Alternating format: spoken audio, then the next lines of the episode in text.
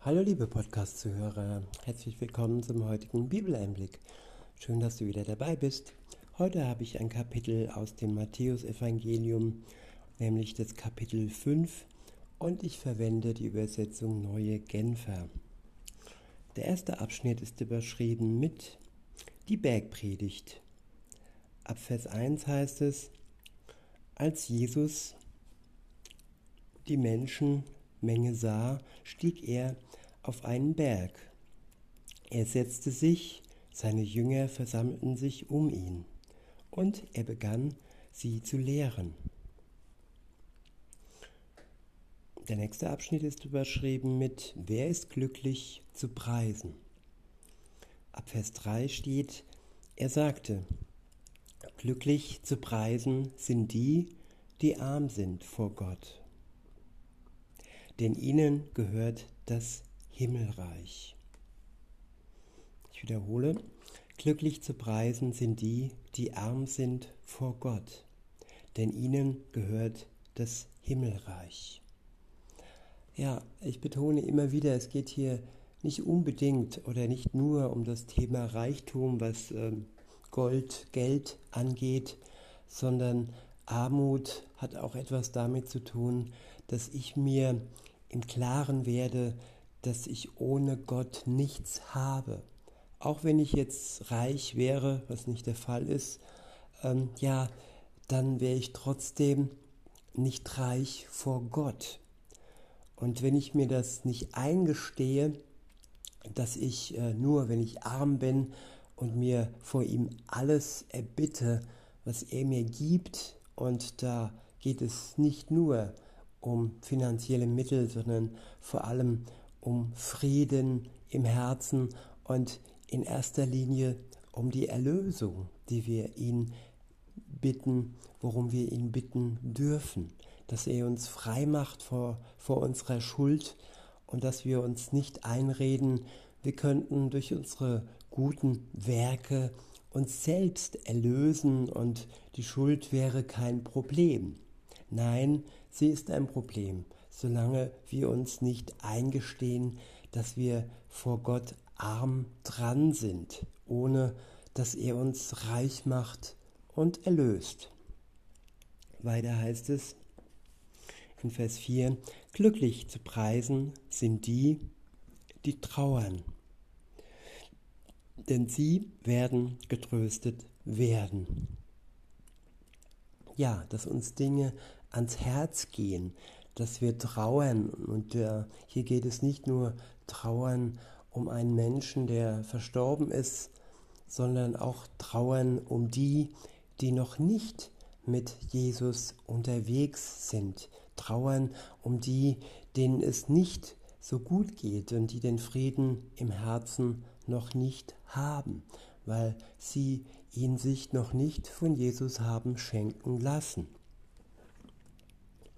In Vers 5 heißt es, glücklich zu preisen sind die, glücklich zu preisen sind die Sanftmütigen, denn sie werden die Erde als Besitz erhalten.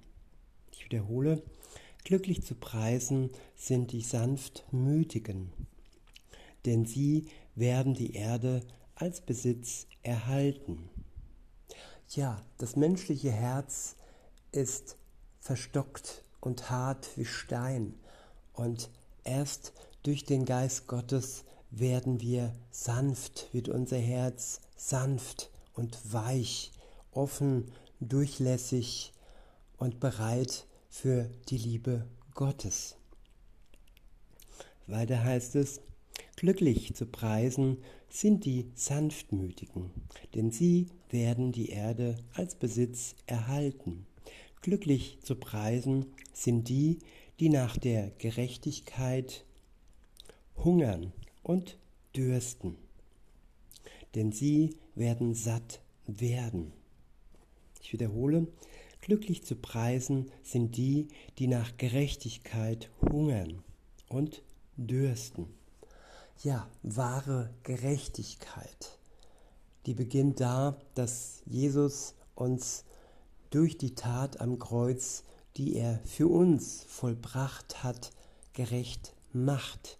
Wir werden nicht gerecht in erster Linie durch unsere eigenen guten Werke. Nur er allein durch sein Weg, dass er für uns starb am Kreuz, kann uns gerecht machen. Und wenn wir dann von ihm gerecht gemacht worden sind, dann können wir weiter in seinen Fußstapfen gehen und gerechte Taten mit Hilfe seines Geistes vollbringen. Und wenn wir mehr und mehr nach Gerechtigkeit hungern, nach der Gerechtigkeit, die von Gott kommt, nicht nach der sogenannten Gerechtigkeit, die in Wirklichkeit ungerecht ist, so wie es die Welt von uns fordert.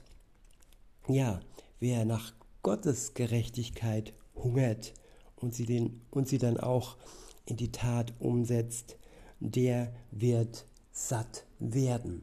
Und mit satt werden ist nicht nur das Brot gemeint, sondern auch satt, was der Frieden im Herzen angeht.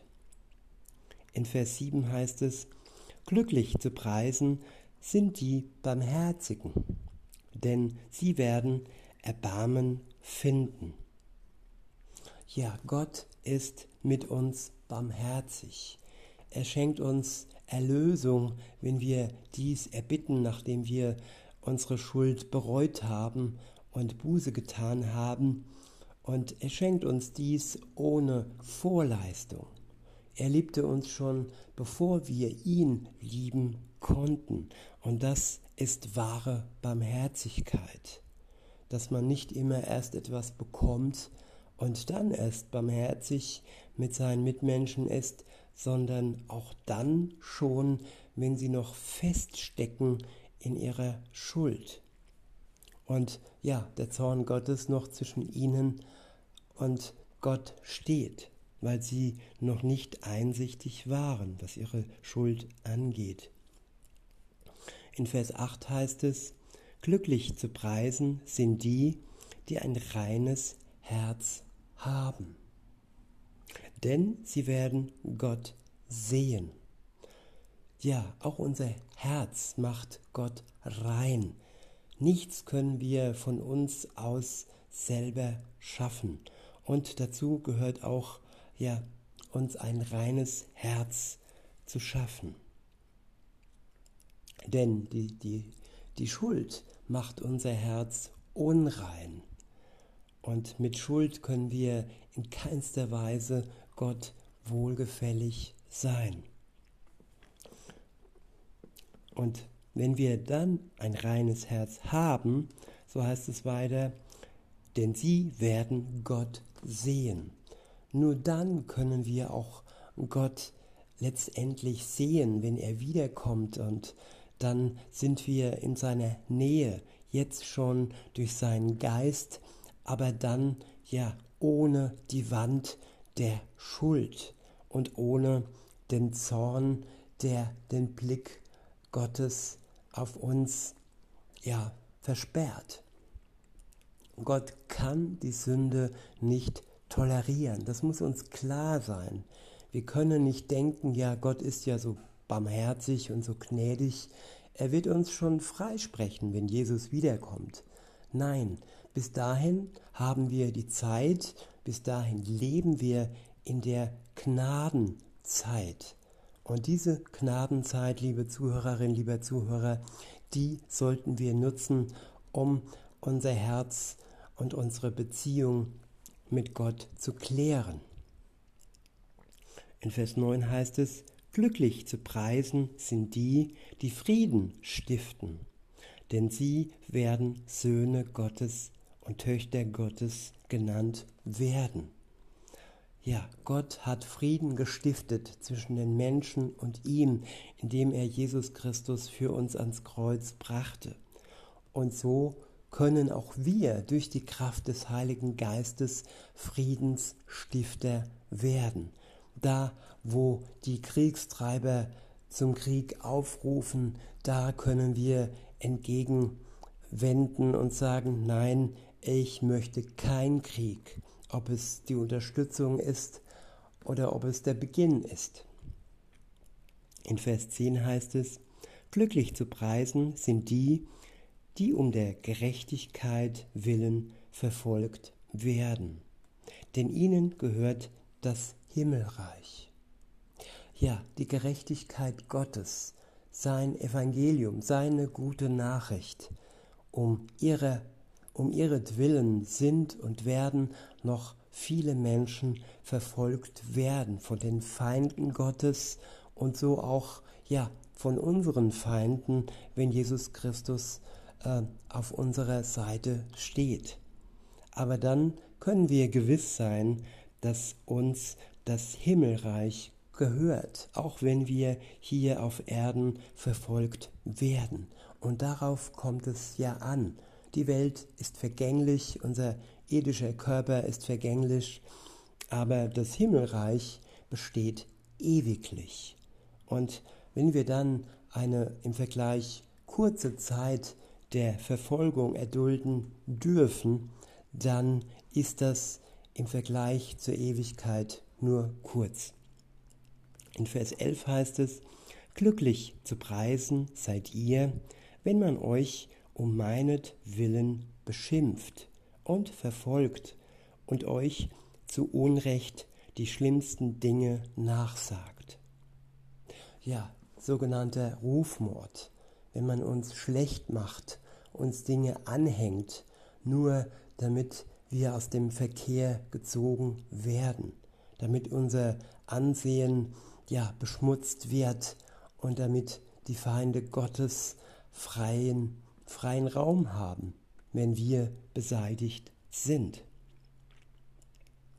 Aber am Ende heißt es, dass wir dann glücklich zu preisen sind, wenn wir all dies um seinetwillen erdulden dürfen, Beschimpfung, Verfolgung und dies alles zu Unrecht.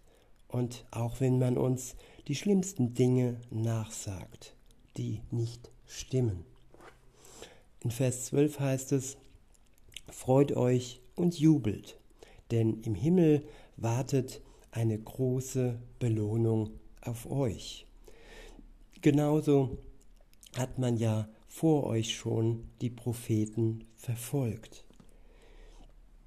Ja, die große Belohnung, die im Himmel auf uns wartet, darauf sollen wir uns dürfen wir uns konzentrieren. Nämlich diese Belohnung kann uns kein Neider und kein Feind Gottes nehmen, denn sie ist geschützt und getrennt von dieser Welt. Man kann uns im schlimmsten Fall unsere, unser irdisches Leben nehmen, aber auch da werden wir so lange bewahrt von Gott, wie er uns hier auf Erden braucht. Und wenn er uns dann nicht mehr braucht, ja, dann können wir uns auf die Party, auf die Feier im Himmel freuen. Der nächste Abschnitt ist überschrieben mit Salz und Erde und Licht der Welt. Salz der Erde und Licht der Welt. In Vers 13 heißt es, ihr seid das Salz der Erde. Wenn jedoch das Salz seine Kraft verliert, womit soll man sie ihm, soll man sie ihm wiedergeben? Ja, das Salz würzt die Erde. Wir sind wie das Salz der Welt. Salz gibt Würzung, gibt Kraft. Und wenn die Kraft verloren geht, dann werden wir wertlos.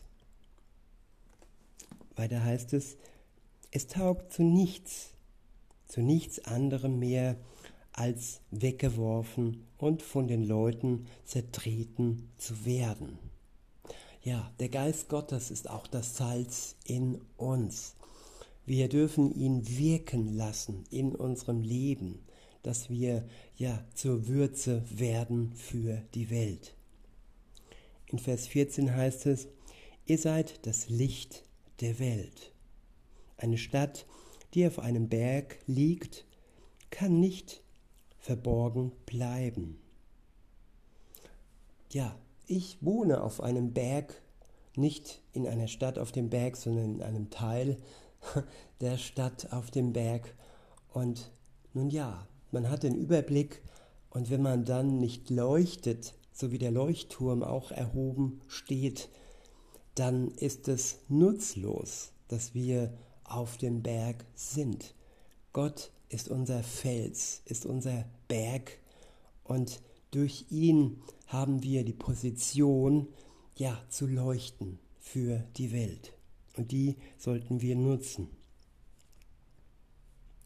Weiter heißt es, auch zündet niemand eine Lampe an und stellt sie dann unter einem unter ein Gefäß. Im, Im Gegenteil, man stellt sie auf den Lampenständer, damit sie allen im Haus Licht gibt.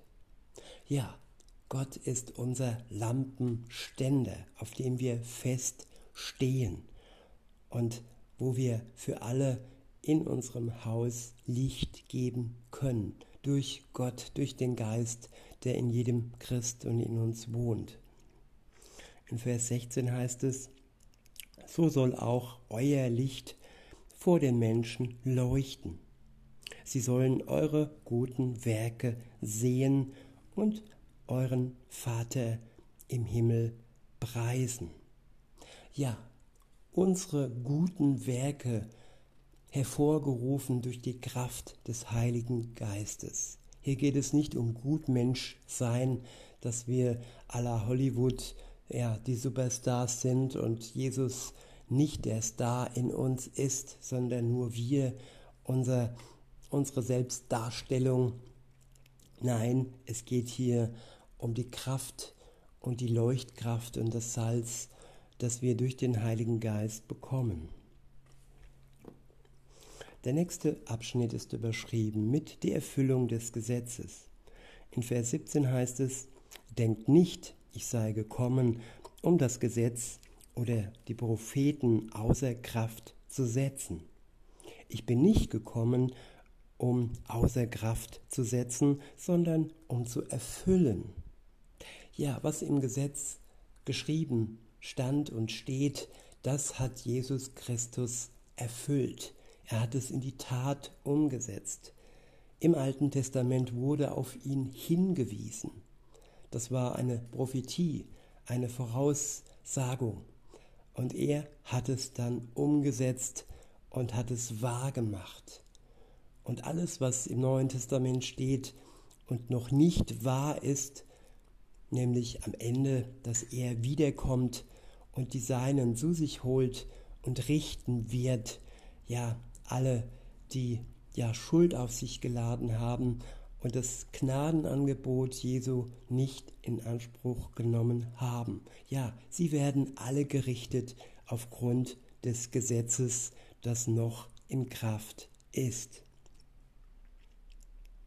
In Vers 18 heißt es, denn ich sage euch, solange Himmel und Erde nicht vergehen, wird auch kein einziger Buchstabe und nicht ein einziges Strichlein vom Gesetz vergehen.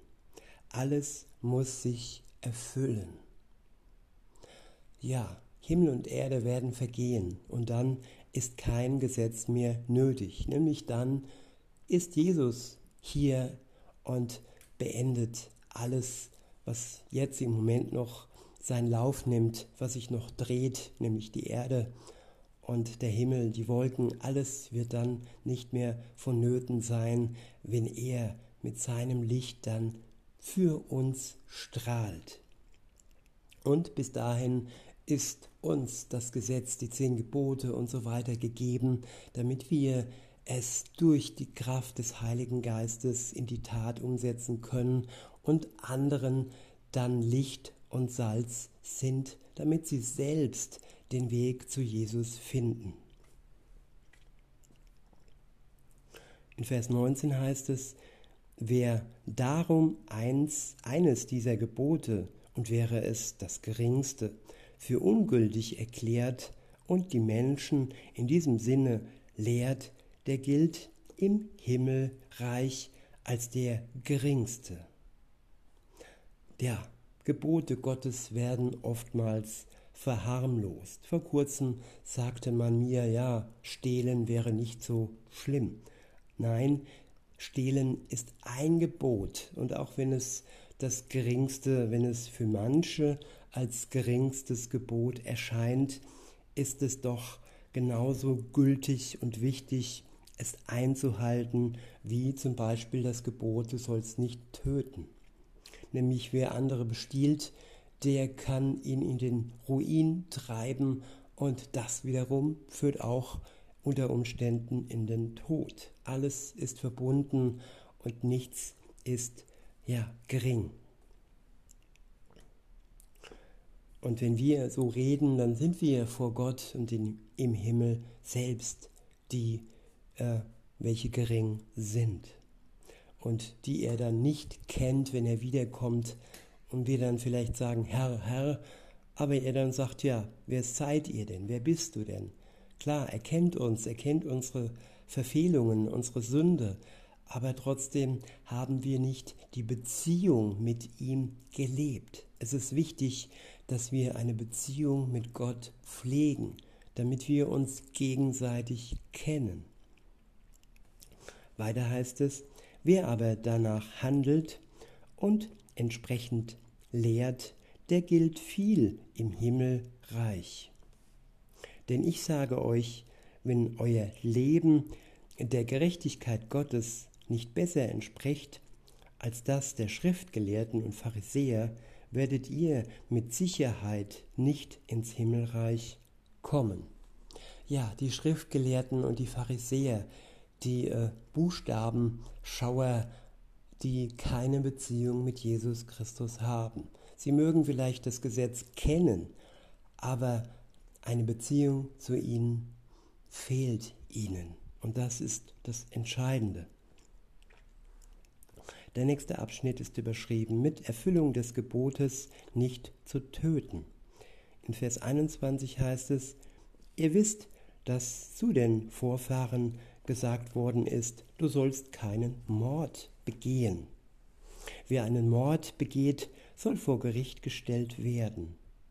Ich, ich aber sage euch, jeder, der auf seinem Bruder zornig ist, gehört vor Gericht. Ja, das ist der sogenannte Rufmord. Zorn kann auch in den Tod führen. Alles, was wir verharmlosen, ja, das ist eine Gefahr. Alles, was andere verletzt und sei es auch nur ein Gänsefüßchen Zorn, ist Sünde vor Gott. Und auch er wird am Ende, spätestens am Ende der Zeit vor Gott gerichtet werden. Weiter heißt es, wer zu seinem Bruder sagt, du Dummkopf, der gehört vor den Hohen Rat. Und wer zu ihm sagt, du Idiot, der gehört ins Feuer der Hölle.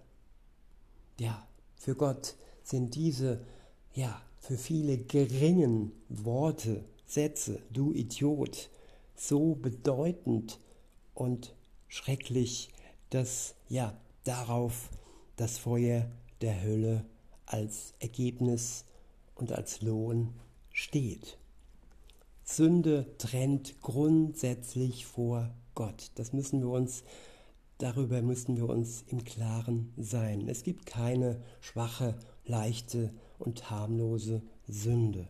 Alles, was andere verletzt oder der Gesellschaft schadet, das ist Sünde vor Gott und auch das, was Gott verletzt, dass wir uns einen Götzen machen, den wir ähm, ja auf gleicher Stufe oder noch höher stellen wie Gott, unser Auto, unser Geld, dass wir uns ein Bild von Gott machen. Ja, all diese Dinge betreffen direkt Gott und sie sind ja genauso schlimm und sündhaft wie die Dinge, die die Menschen betreffen.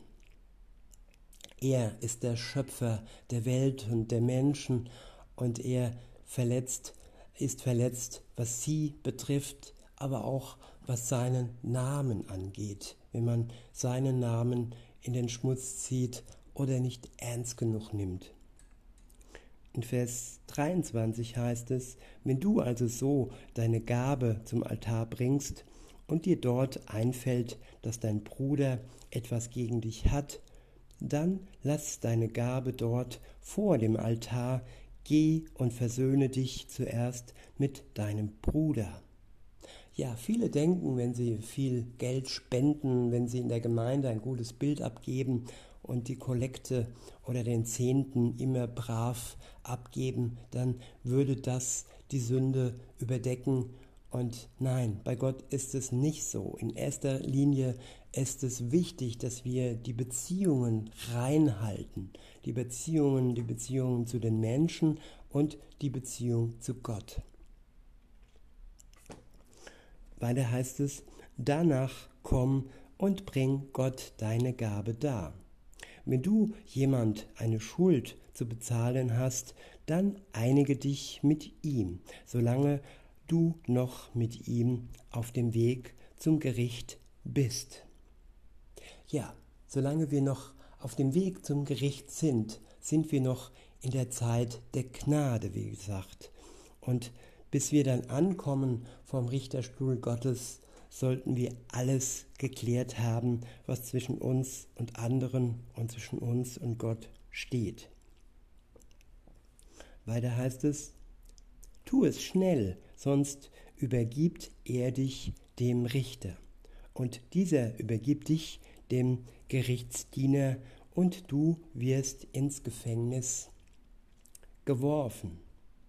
Ich sage dir, du wirst von dort nicht herauskommen, bevor du alles bis auf den letzten Heller bezahlt hast.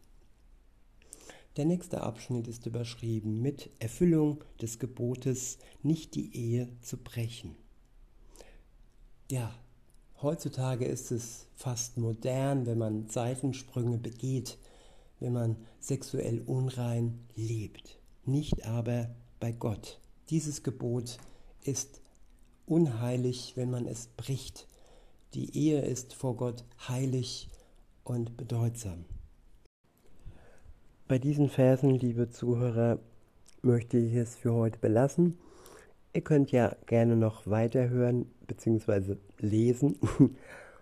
Und ich wünsche euch noch einen schönen Tag und sage bis denne.